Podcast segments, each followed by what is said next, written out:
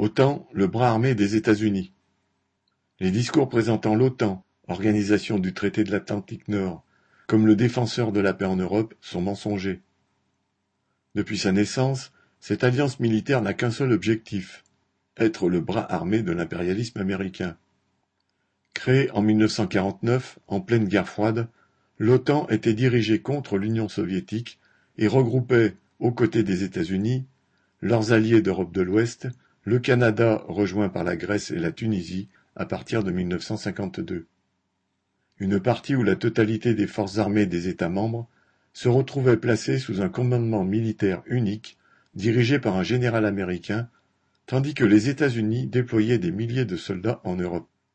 En réponse, l'URSS organisa en 1955 son propre système d'alliance militaire, le pacte de Varsovie, avec les pays d'Europe de l'Est sous son contrôle. L'effondrement de l'Union soviétique en 1991 entraîna la disparition du bloc de l'Est, mais pas de l'OTAN, qui, au contraire, n'a alors cessé d'étendre son influence. En 1997, elle a intégré la Pologne, la Tchéquie et la Hongrie.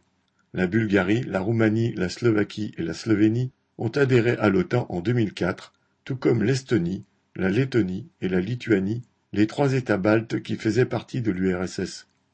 L'Albanie et la Croatie en sont devenus membres en 2009.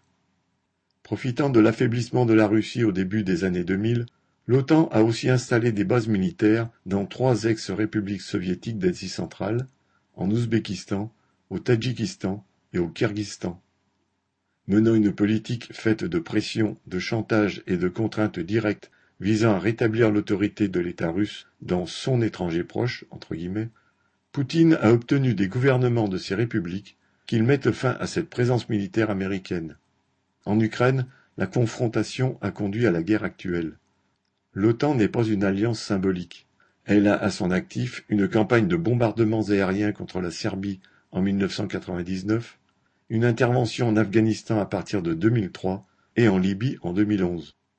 Prétendre que l'OTAN est là pour assurer la paix est un mensonge.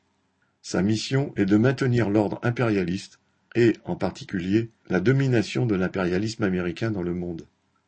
Pour cela, cette alliance militaire doit en permanence préparer la guerre et parfois la faire.